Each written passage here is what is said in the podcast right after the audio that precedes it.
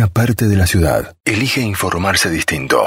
Temas de café. Es el momento del día donde querés escuchar el lado B de las cosas. Cuando leímos la noticia, así nos imaginamos como que, bueno, el futuro está aquí, ¿no? O, algo así, algo que veíamos en las películas.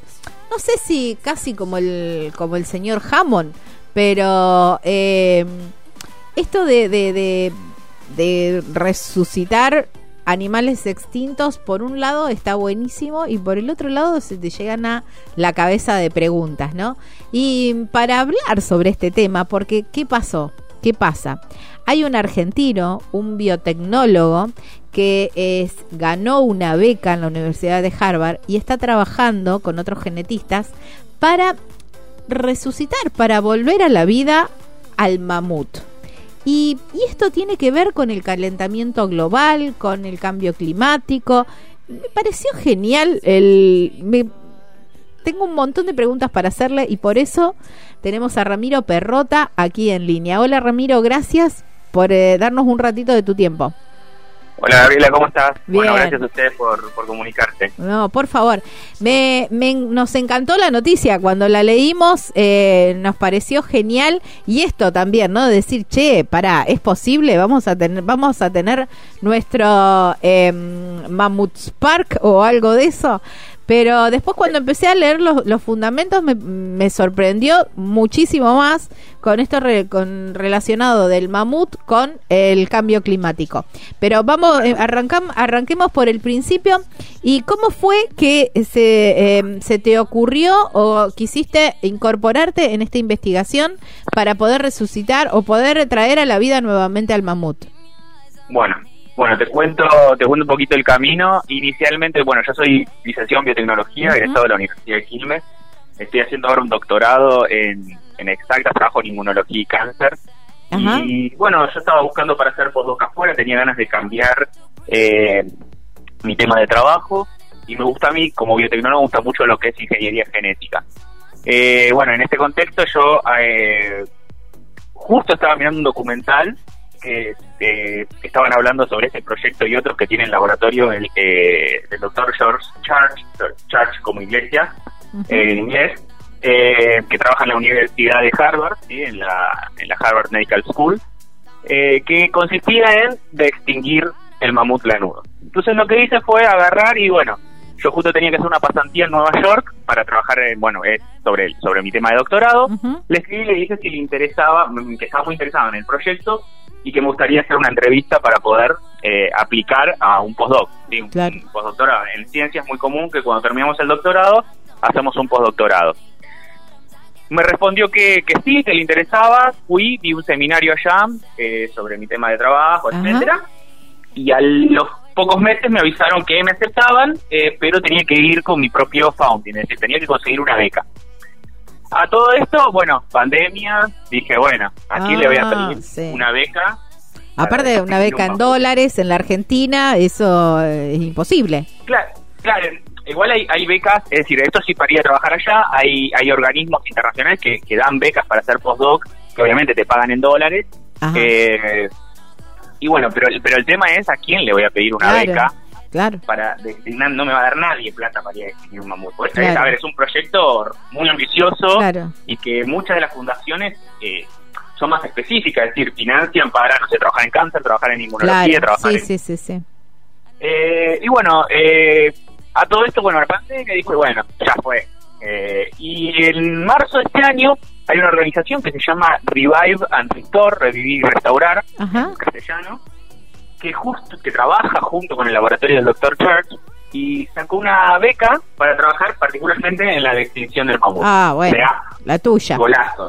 Dije, era mía, eh, agarré, apliqué, fue un proceso largo porque fueron como dos, tres meses de varias entrevistas con gente de la fundación, con gente del laboratorio y en julio, agosto me avisaron que, quedé seleccionado y, y bueno, que ahora voy a arrancar, la idea es arrancar el enero a trabajar allá en, en Boston, así que ese fue un poquito el camino hasta hasta llegar a, bueno a conseguir la beca y poder participar del proyecto. Qué bueno, qué bueno.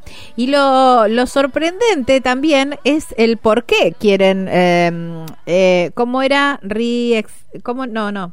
Distinguir, distinguir, distinguir así. Distinguir el, el mamut, que es una cuestión relacionada con el, con el cambio climático, ¿no? Exactamente, tiene eh, dos objetivos principales. El primero, bien, como decís vos, es eh, mitigar los efectos del calentamiento global. Y te preguntarás cómo. Bueno, en el lo que es el permafrost, el permafrost, los hielos eternos que están en el Ártico, en la zona de, Siberia, los, los mamuts solían habitar en lo que se llamaba eh, la estepa del mamut, que comprendía el norte de Estados Unidos, eh, Canadá, hasta el norte de Rusia y China. Eh, acordate que esto durante la era del hielo estaba todo congelado. Claro, sí, sí, sí. Eh, y bueno, estos, estos animales habitaban esa región. La idea es de, restituir este ecosistema por el siguiente motivo. Durante el invierno, ¿sí? las capas de hielo que se forman ¿sí? Actúan de forma aislante sobre el suelo, que hay materia orgánica atrapada durante millones de años. Esa materia orgánica, cuando se eleva la temperatura, se empieza a descongelar y cuando se empieza a descongelar, se empieza a descomponer. Y eso genera gases de efecto invernadero, como el dióxido de carbono y el metano, que es aún peor que el dióxido de carbono. Exactamente. Hay un experimento que ya se está haciendo, que hay un, eh, bueno, para hacer alusión, porque a ver, yo cuando veo ahora están haciendo muchas notas y, sale el tema de Jurassic Park, eh, hay, hay un experimento que están haciendo que se llama Pleistocene Park, el parque del Pleistoceno, que reintrodujeron especies en la zona, en, una región de Siberia, en Rusia, como ser yak, bisontes, caballos. ¿Para qué? Para que pastoreen, compacten la nieve y la vayan removiendo. ¿Y esto qué genera? Que el frío ártico pueda penetrar y pueda bajar la temperatura del suelo, evitando que se descongele. ¿sí? Y esto evita ¿sí? la descomposición de la materia orgánica. Claro. Casi por, lo contrario que uno pensaría, ¿no? Porque así en el, en el inconsciente vos decís, bueno, si pones en, en lugares congelados un animal tan pesado, eso se va a quebrar y va a, va a liberar más rápido el, el dióxido y el gas metano, metano. Y justamente es todo lo contrario. es como ir aplastando esto. Exactamente, exactamente. Va, va aplastando, va caminando, va removiendo y, va generando estos, eh, imagínate, como una especie de, de, entrada para el frío ártico para que pueda penetrar y eh, mantener la temperatura baja. Eh, entonces, bueno, la idea es, con el mamut es eh, sumarlo o completar este ecosistema con estos herbívoros, ¿sí? Porque además los, los mamuts tienen otra, otra ventaja, no sé si alguna vez vieron o viste eh, que los elefantes derriban árboles eh, en sus ecosistemas. Bueno, en, en las zonas árticas los bosques son bosques oscuros, son bosques de hojas oscuras que absorben mucho la, energía lumínica, la energía del sol. Y eso promueve la eh, ayuda a descongelar el permafrost, los hielos. Es, preferible tener campos abiertos, praderas, para que la, nieve que se deposita refleje la luz del sol y baje la temperatura del ecosistema. Entonces, los mamuts, que a, diferencia de los otros herbívoros, ayudarían también a derribar estos árboles y permitir un ecosistema más refrigerado, eh, si se quiere decir que la otra parte es eh, la conservación de especies en peligro de extinción, como ser los elefantes. Claro. El elefante asiático, que es el pariente más cercano del mamut, de hecho comparten un 99,6% del genoma, es decir, son muy parecidos genéticamente. Eh, la idea es dotar a este elefante, es decir, en realidad no es una de extinción per se, es decir, no, hay células vivas de los mamuts, si bien se encontraron en, en muy buenas condiciones congelados en el, en el permafrost, no hay células vivas para hacer una clonación como se hizo con Dolly. No se puede sacar el núcleo y ponerlo eh, en otra célula y hacer un embrión. Entonces lo que se hizo fue, el laboratorio de Church identificó, es decir, agarró el ADN que estaba degradado del mamut, lo reconstruyó y lo comparó con el ADN del elefante. ¿sí? Cuando hizo esa comparación, vio que había entre 50 y 60 genes de diferencia que podrían contribuir o, codificar para las características eh, necesarias para sobrevivir en el frío. Por ejemplo, pelo, más grasa, orejas más chicas, eh, hemoglobina, eh, la, la, proteína de la sangre, que transporte, energía, transporte oxígeno más eficientemente en frío, en, en, entornos fríos. Entonces la idea es sobreescribir eh, el genoma del elefante asiático con los genes del mamut. De hacer un híbrido elefante-mamut y poder adaptarlo a estas regiones, a estos ecosistemas árticos. Esto, eh, digamos, eh, tecnológicamente es posible, digamos, ya está toda esta tecnología. Es cuestión de, de unir las piezas, digamos, y bueno, y que todo funcione bien. Exactamente, exactamente. La tecnología eh, existe. Hoy en día, la, no sé si habrás escuchado de la tecnología de CRISPR-Cas, que son es una tecnología de edición del, genoma que el año pasado ah, eh, premiaron A, las, a, las, que lo descubrieron con el premio Nobel, que es una técnica que nos permite dirigir de una forma muy específica una, un cambio a una región del genoma, ¿sí? Es como bueno, eh, le damos una guía a una proteína que va a ir a una región del genoma, la va a cortar y me va a permitir meter un cambio. ¿sí? Que en este caso van a ser esos genes que te estaba diciendo del mamut que no los tiene el elefante, o esas modificaciones que no tiene eh, el elefante para vivir en entornos fríos. Entonces la tecnología está. Hoy lo, lo, que lo que necesitamos es bueno ponerlo a punto e identificar cuáles son estos genes eh, de esos 50, 60 cambios cuáles son los necesarios para adaptarlos al frío. Claro, está bien. Y mm, eh, esto, el, el, elefante, digamos, es más pequeño en, eh, físicamente que el mamut, o son iguales más o menos. Porque uno tiene la idea del mamut es mucho más grande. El mamut lanudo son eh, prácticamente parecidos en tamaño. Ah, había varias especies de mamut eh, ahora no recuerdo particularmente el nombre científico de cada uno. No, no, es irrelevante para nosotros también. Pero había, había especies de mamut que eran más grandes que el elefante. Pero el mamut lanudo en particular, el que vivía en estas regiones, eh, era similar al ah, tamaño al, elefante asiático. Claro, está bien. Y mm, a partir de, de, esto también, eh, quizás, bueno, lo que me encantó es que se puede conservar también estos animales que están en peligro de extinción, ya a partir de esta tecnología, es eh, guardar el genoma completo y empezar a reproducirlos desde ahí, ¿o no? Exactamente. Ah.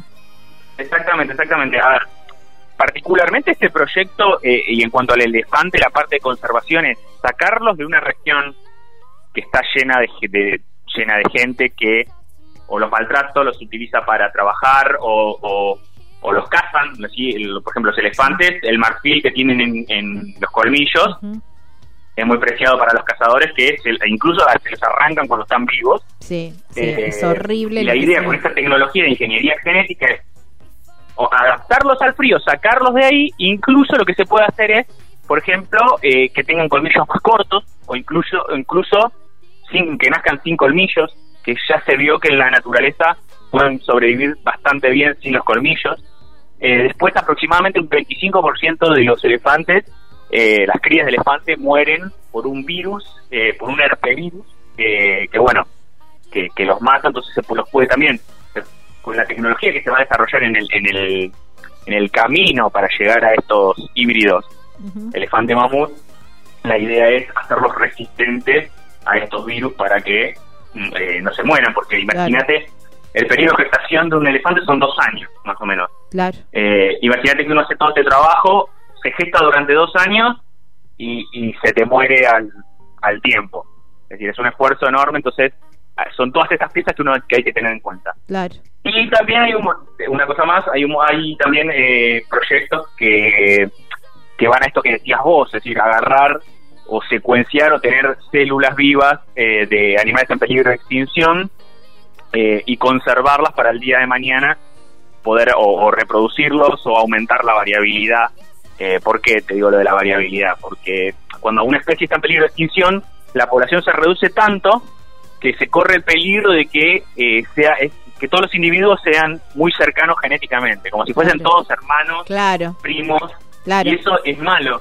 ¿Por qué? Porque si viene un virus o una enfermedad, los mata a todos, porque son todos iguales genéticamente, no hay variabilidad.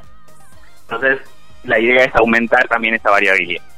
Eso está, está buenísimo también. Igual no dejo de pensar en, eh, en por ahí otros mm, o otras otras cosas que por ahí no podrían ser tan buenas. ¿En eso hay alguna legislación o algo que se no sé, qué sé yo, no no no ahora no se me ocurre, pero viste que siempre está el lado bueno y el y el malo perverso de todas estas cosas.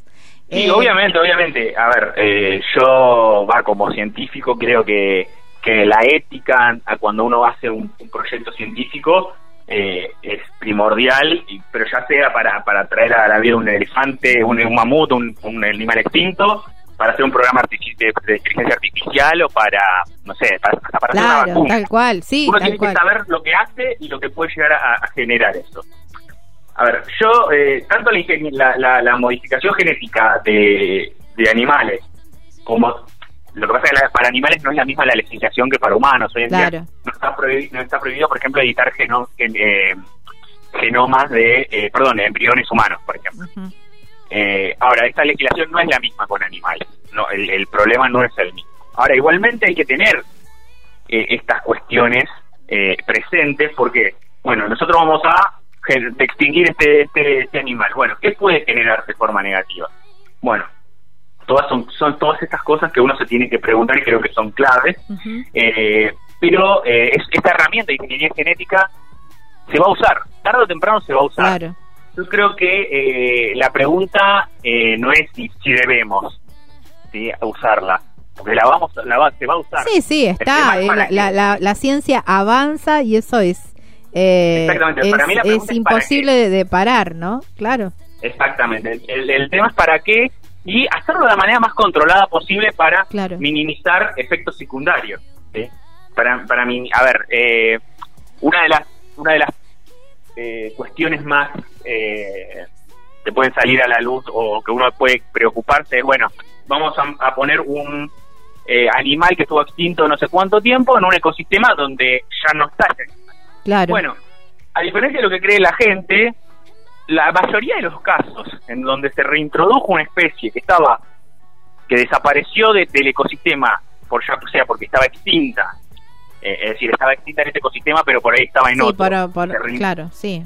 y se reintrodujo eh, con objetivos de conservación fueron exitosos sí de hecho eh, el caso más uno de los casos más emblemáticos son el parque en el parque nacional de Yellowstone en Estados Unidos los lobos habían desaparecido Sí, esto hizo crecer mucho las poblaciones de alces que empezaron a desequilibrar claro, porque no tienen el, como pasó acá en el Ibera con el con el yaguareté.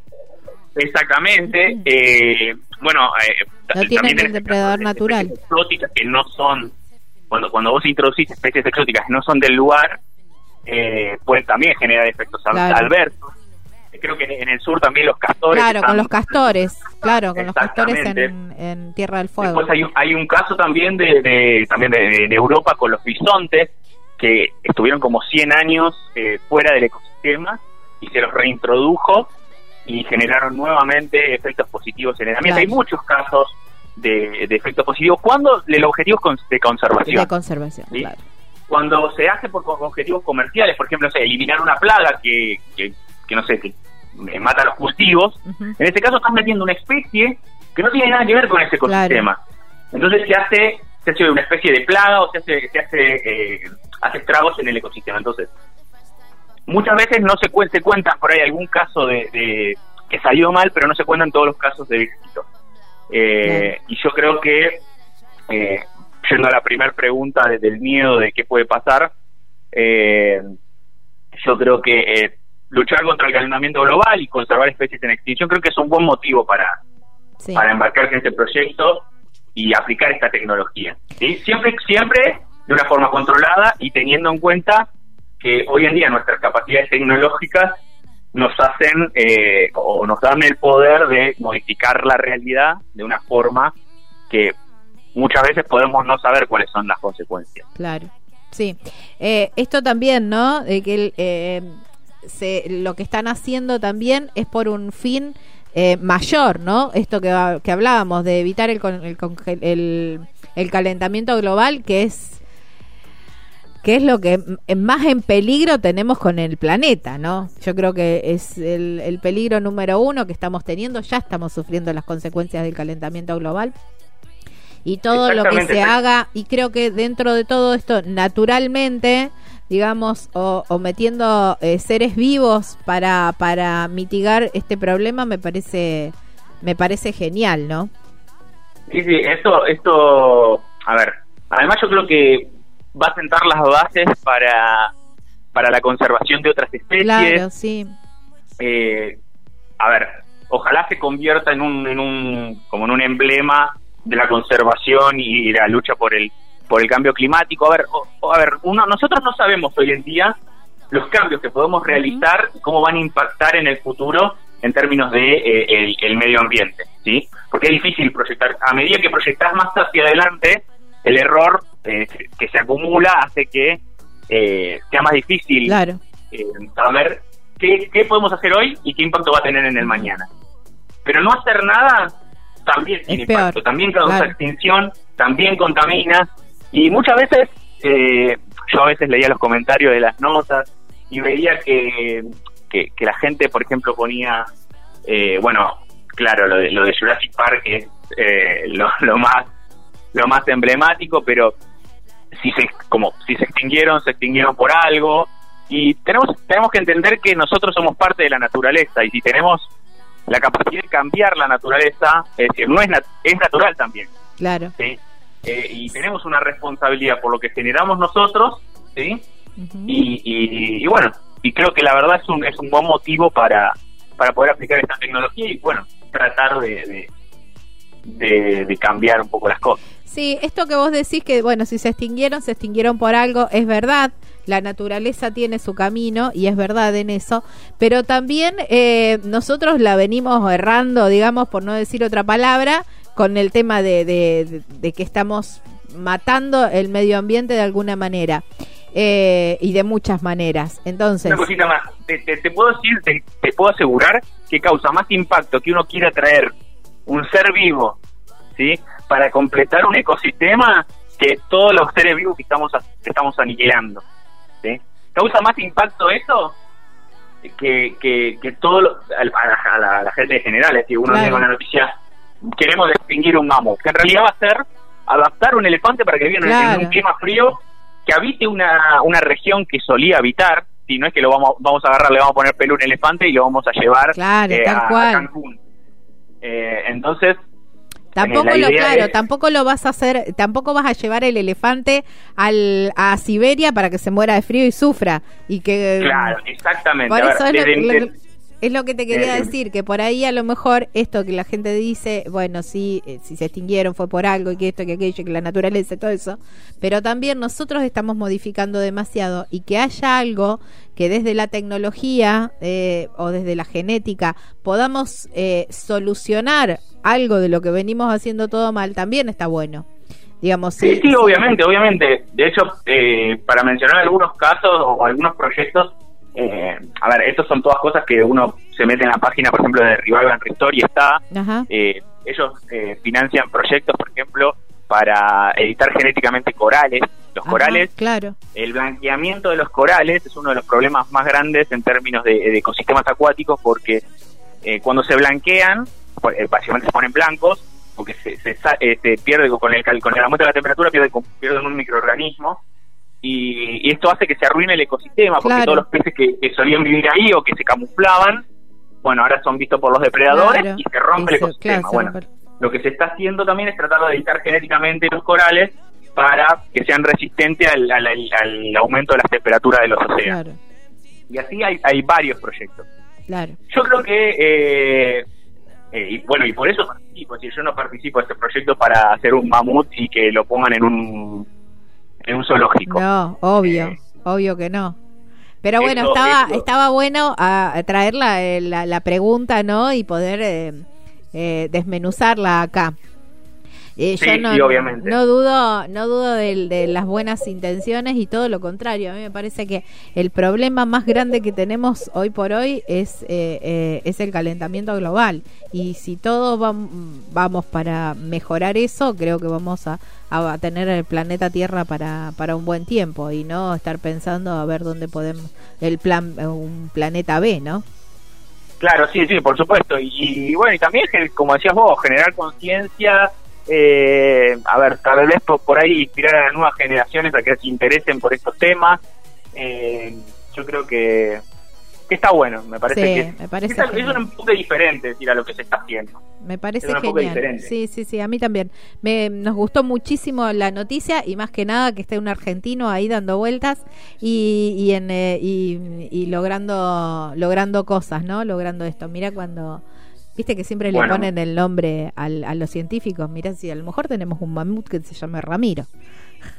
Sí, mu- mu- muchas gracias, muchas gracias. Sí, ahora la verdad yo no pensé que iba a tener tanto impacto la noticia. Eh, de hecho me da un poco de vergüenza a veces porque, bueno, yo gané la beca y, y todavía tengo que ir allá a hacer el proyecto, ¿viste? Pero Bueno, pero, Pero bueno, hiciste un montón. Ya, ya lo, lo realizado es un montón.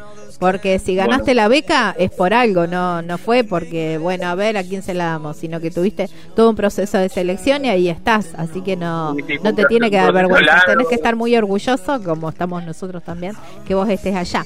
Y ya tenemos tu contacto, así que un poquito más adelante, cuando ya empieces con la investigación y todo eso, te vamos a llamar a ver cómo, cómo sigue todo, todo el proceso de investigación. dale, un placer, un placer. Bueno, ahí está. Bueno, te mando un beso enorme. Eh, gracias por, eh, por este tiempo que nos diste para explicarnos, para desasnarnos, porque bueno, era cómo un mamut puede ayudar con el cambio climático y lo explicaste divinamente. Así que bueno, muy mm, poquito más adelante te vamos a volver a llamar y saber cómo va el, eh, este, esta investigación. Beso enorme. Dale, bueno, muchísimas gracias a ustedes por la buena onda y bueno, por, por haberse interesado en el proyecto y bueno, gracias. Un abrazo.